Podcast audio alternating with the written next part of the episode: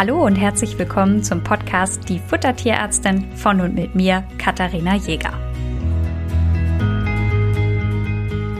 In der heutigen Folge ist es etwas anders als in den sonstigen Folgen, denn ich habe nach euren Fragen gefragt und die jetzt beantwortet in so einem kleinen Frage-Antwort-Spiel. Und die Fragen wurden mir geschickt bei Instagram und zwar die unterstrich Futtertierärztin. Das werden wir sicher auch nochmal machen. Das heißt, wenn ihr Fragen habt zum Podcast, äh, schreibt mir entweder natürlich Instagram oder E-Mail packe ich euch beides in die Shownotes rein, dass ihr das auf jeden Fall auch findet. Und dann würde ich sagen, starten wir einfach mal mit den Fragen. Und die erste Frage ist eine, die ich nicht zum ersten Mal gestellt bekommen habe, aber tatsächlich war es, glaube ich, erst das zweite Mal. Und zwar ist es, welche Zusätze kann man einfrieren? Und ich gestehe, dass ich Fragen gibt, über die ich nicht selber nachdenke. Also für mich ist völlig klar, ich habe Zusätze, also nur, dass ihr nicht wisst, was ist mit Zusätzen gemeint. Seealge, Eierschale, ne? also alles, was ihr als Zusätze braucht, damit eure zum Beispiel Fleischration oder Kochration eine, ja, bedarfsgerechte Ration wird. Und ich bin das das erste Mal gefragt worden, da habe ich noch in einer anderen Praxis gearbeitet und ich habe darüber echt noch nie nachgedacht, weil für mich ist total logisch. Man hat das eingefroren, man taut es auf und kurz bevor man es in den Napf tut, packt man eben seine Zusätze daraus. Und wenn man das gerne ein bisschen einfacher haben möchte, kann man die natürlich vorher portionieren in so kleinen Döschen. Früher wurden dann immer so Filmdöschen empfohlen. Die gibt es ja schon, schon ganz lange nicht mehr, aber ja, oder auch so, auch so, hier, ihr kennt die Schokoladeneier, die in der Mitte so einen gelben Kern haben. Auch die sind natürlich geeignet, das vorzubereiten und dann kann man da jeden Tag die Zusätze eben drüber geben über das Futter ich war im ersten Moment total unsicher und habe dann meine Kolleginnen gefragt und die waren auch so, hä, aber wieso sollte man denn das wollen? Aber wir sind dann zu dem Schluss gekommen, also Seealge zum Beispiel kann man einfrieren, die Eierschale kann mit eingefroren werden und wenn ihr mal in BAF-Produkte guckt, die sind ja auch eingefroren und da sind die Zusätze ja zum Teil auch dann eben dementsprechend schon mit drin. Ich muss aber ehrlich sagen, dass ich befürchte, dass das ein bisschen fehleranfällig ist, denn ihr macht da Zusätze rein, dann friert ihr das ein ja, und dann holt ihr die Packung raus und dann weiß man vielleicht nicht, ist da jetzt schon ein Zusatz mit drin oder nicht. Und deswegen ist da meine Idee eher tatsächlich, das kurz vorher mit reinzutun, wenn ihr Arbeitserleichterung wollt und sagt, ach, mich stört das, wenn ich das immer vorher abwiegen muss, dann habe ich da so viele Zusätze, dann nehmt eine Zusatzmischung. Also selbst wenn ihr jetzt frische Zusätze haben wollt, also beziehungsweise natürliche Zusätze mit Eierschale und Seealge, da gibt es eben auch schon Mischungen, die einem das Leben da ein bisschen erleichtern. Das heißt, mein Rat da eher eine Mischung zu nehmen, als sich da selber verrückt zu machen. Aber grundsätzlich natürlich könnt ihr es mit einfrieren. Wichtig. Zusätze aber bitte nicht mit kochen. Ja, also alle Mineralfutter und alle Zusätze packt bitte immer unter das abgekühlte Futter. Das ist ganz wichtig.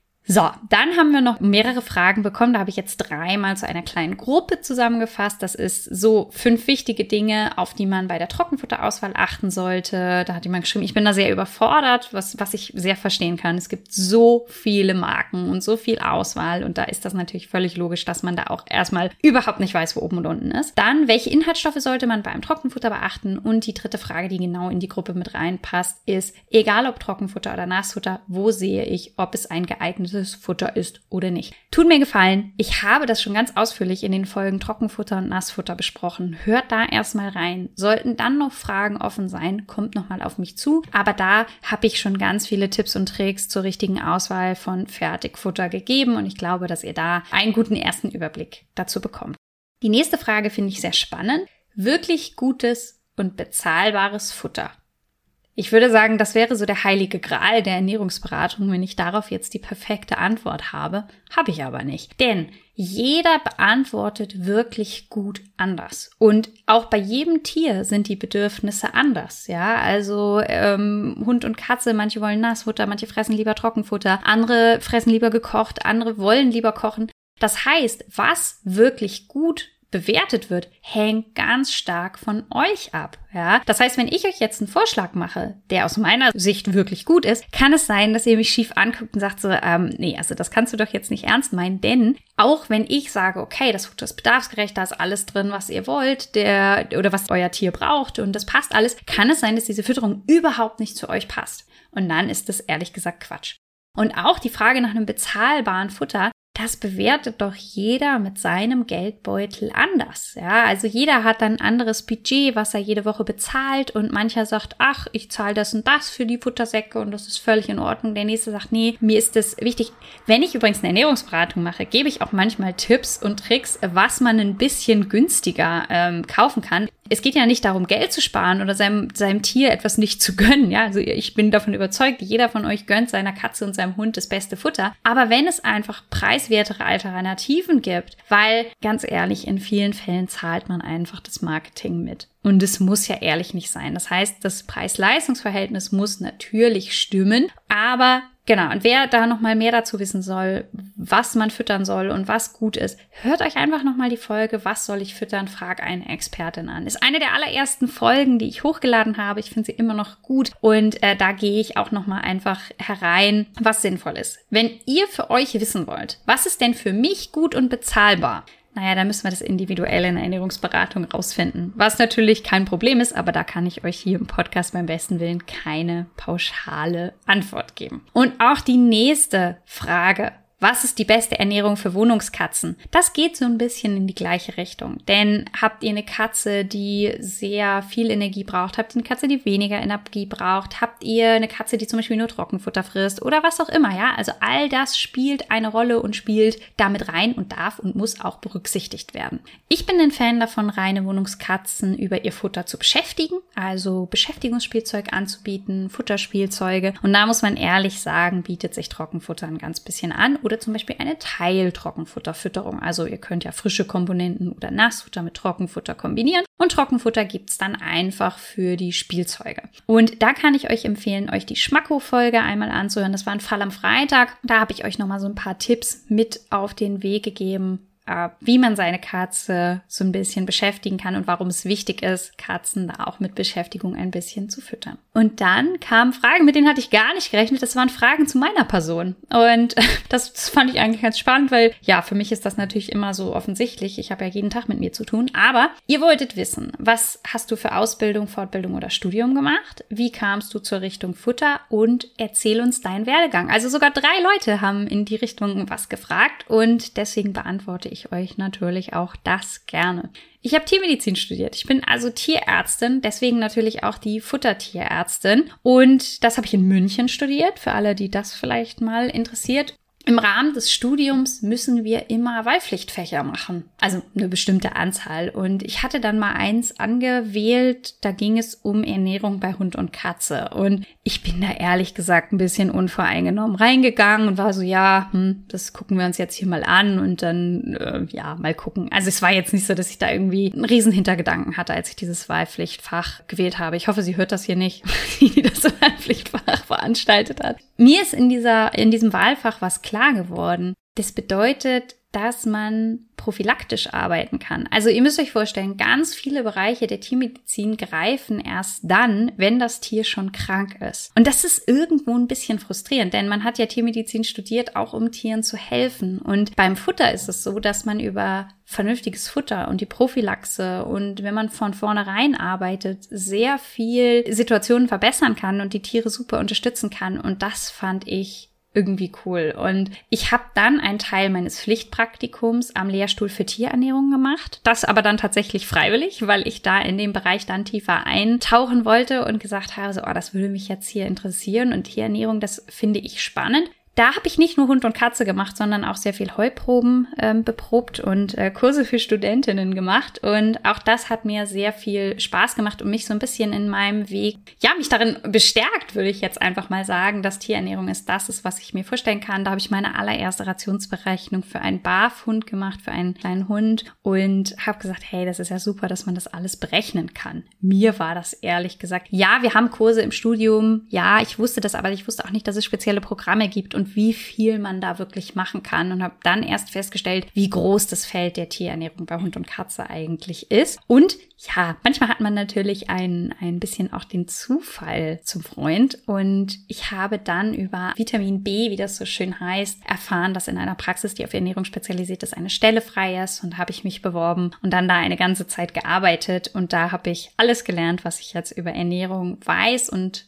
Genau. Bin dann aber nochmal zu einem Futtermittelhersteller gegangen, weil ich gerne die andere Seite sehen wollte. Ne? Also man, man ist ja so, ach so, oh, warum wird das jetzt beim Futter so gemacht und warum wird das nicht so gemacht? Und wenn man natürlich viele Rezepte kennt, dann schimpft man gerne, man sagt, ach, das könnte man doch so und so machen. Aber wenn man mal bei einem Futtermittelhersteller war, sieht man, das ist gar nicht so einfach und da gibt es einfach sehr, sehr viel, was zu berücksichtigen ist. Jetzt habe ich meine eigene Praxis, was ich immer noch nicht ganz glauben kann. Also das begeistert mich immer noch jeden Tag, dass ich das jetzt so machen kann, wie ich das möchte und euch helfen kann mit euren Rationen, diesen Podcast realisieren kann. Also ja, ich könnte für den Moment nicht zufriedener mit meinem Werdegang sein, aber jetzt kennt ihr ihn auch nochmal ausführen. Und auch die nächste Frage fand ich spannend. Ab wann wirkt sich nicht bedarfsgerechte Ernährung auf die Gesundheit aus? Das ist tatsächlich spannend, denn ganz viele Rationen, die bei mir auf dem Schreibtisch landen, sind tatsächlich nicht bedarfsgerecht. Also da fehlt immer ein bisschen was oder das Futter ist nicht optimal. Und ich habe oft das Gefühl, dass Leute sich nicht trauen, in die Ernährungsberatung zu kommen, weil ja rauskommen könnte, dass das, was sie bisher gefüttert haben, nicht so richtig ist. Und das kann ich zu einem Teil verstehen. Aber seid euch sicher, dass ich niemanden dafür verurteile. Denn ich habe es eben beim Thema Trockenfutter schon mal gesagt. Der Markt ist riesig und ich kann nur Futter voneinander unterscheiden, weil ich hier einen, äh, ein Computerprogramm habe, mit dem ich Sachen überprüfe.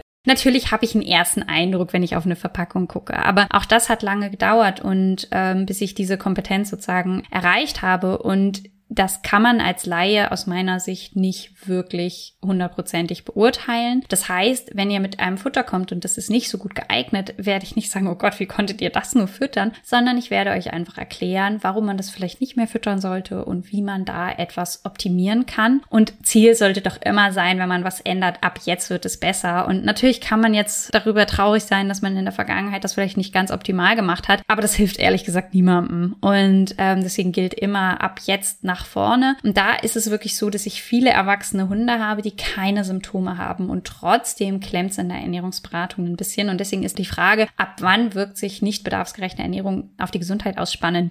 Grundsätzlich kann man sagen, beim Welpen schneller als beim adulten Hund. Also beim Welpen ist es so, dass ihr Wachstumsfehler sehr, sehr schnell auch seht. Ja, also gerade wenn die zu schwer werden, dann fangen die Tiere oft an zu humpeln im Wachstum oder ja, die Beine sind auch so ein bisschen schief und krumm und es passt alles nicht mehr so zusammen. Also das sieht man dann auch. Oder wenn es ganz schlimm ist, ihr erinnert euch vielleicht an den Fall mit Mia, dann brechen die Knochen auch mal. Das heißt, das geht sehr schnell. Da würde ich ehrlich gesagt nicht mal ein oder zwei Wochen ohne Mineralfutter oder Mineralisierung füttern füttern. Beim erwachsenen Tier hat man da ein bisschen mehr Flexibilität. Also nur, dass man mal jemanden Raum habt. Also wenn wir eine Eliminationsdiät machen, dann geben wir nur eine Proteinquelle beziehungsweise eine Kombi aus einer Proteinquelle und einer Kohlenhydratquelle. Und da habe ich dann schon mal für so 10, 12, 13 Wochen keine Mineralstoffe mit drin. Das funktioniert dann auch, aber dann sollte das Ganze wieder mineralisiert werden. Also genau, also das heißt eher bei dem erwachsenen Hund, ja, es hängt ein bisschen davon ab, was fehlt. Ja, man kann das ja auch nicht immer alles alles pauschalisieren, aber da fällt das eher so nach einem halben Jahr auf oder nach einem Jahr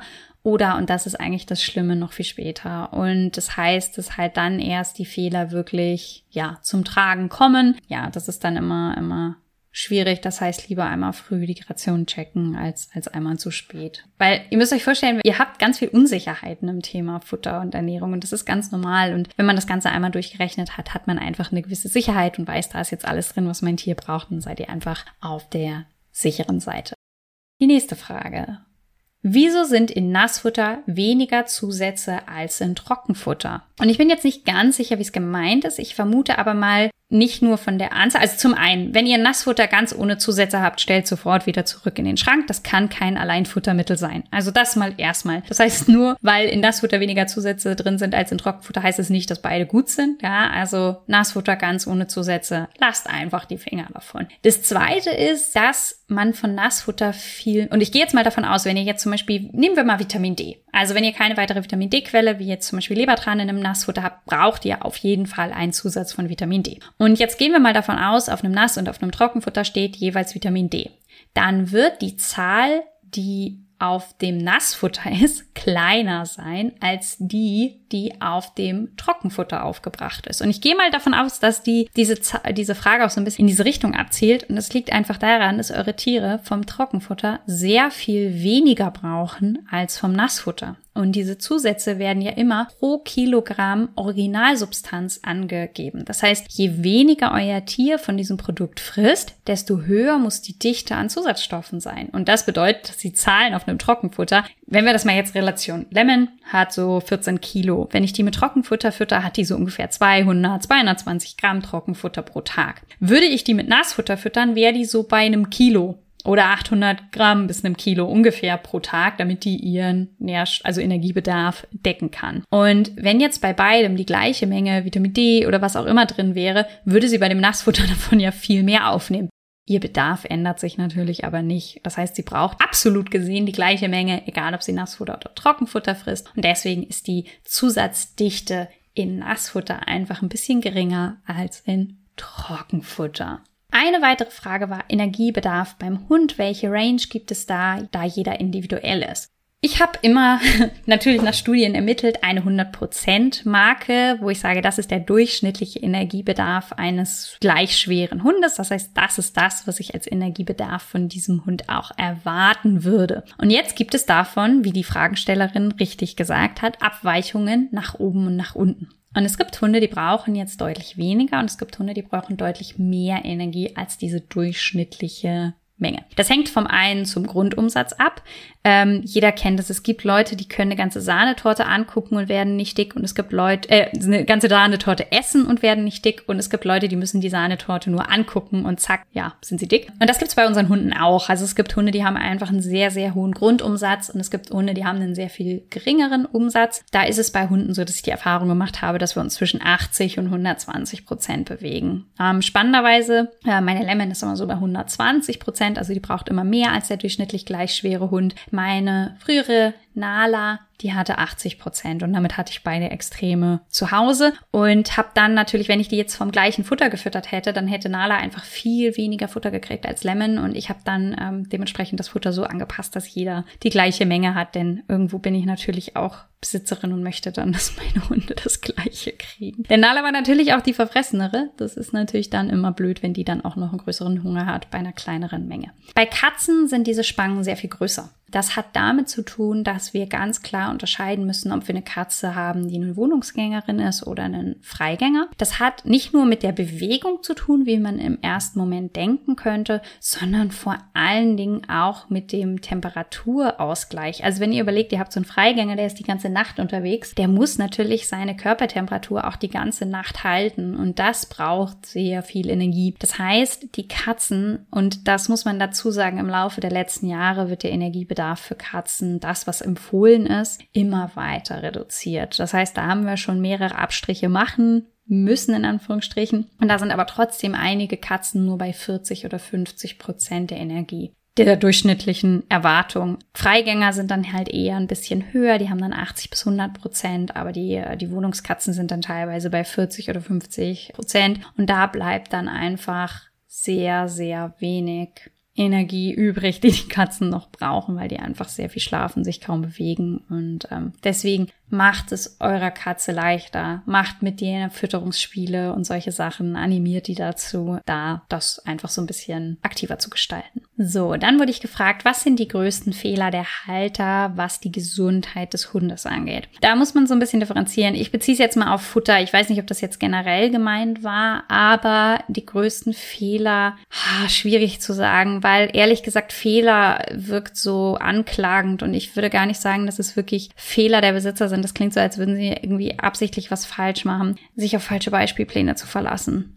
Also oder halt auf die falschen Pläne, weil gerade ihr habt im, im Online-Bereich habt ihr so viele Barfläden und so viel Rohfleischläden, die alle Beispielpläne raushauen, wo es mir die Schuhe auszieht. Also die sind teilweise so schlecht und es ist halt einfach so traurig, weil Besitzer wie ihr sich darauf verlassen und sich die angucken und sagen, ja super, hier ist ein Plan und total toll und es dann machen. Und die stimmen einfach vorne und hinten nicht. Da wird dann sogar ein Rechner angeboten auf der Seite und ja, finde ich schwierig schwierig, äh, weil die einfach nicht bedarfsgerecht sind und es da auch keine, keine Kontrolle gibt. Das heißt, der größte Fehler, den ihr machen könnt, ist natürlich eine nicht bedarfsgerechte Ration zu geben. Aber ist es wirklich ein Fehler, wenn ihr euch da auf was verlasst? Deswegen aus meiner Sicht hört den Podcast, empfehlt den Podcast euren Freundinnen weiter, damit die einfach auch ein bisschen Know-how über das Thema Futter bekommen und wir da viele Fehler einfach vermeiden können. Ja, also das, das, weil es kann so leicht sein. Es kann so leicht sein. Aber jede Fütterung kann man gut machen.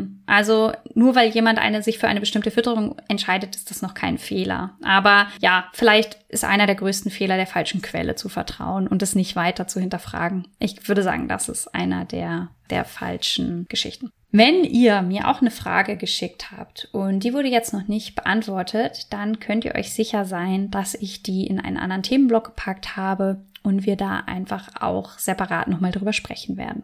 Und ich hoffe, euch hat die andere Art und Weise dieser Fragerunde oder der anderen, ja, die andere Art dieser Folge gefallen. Und wenn ihr selber auch Fragen habt, die ihr nochmal beantwortet haben wollen, dann zögert bitte nicht und schreibt mir die einfach. Und ich sage bis dahin.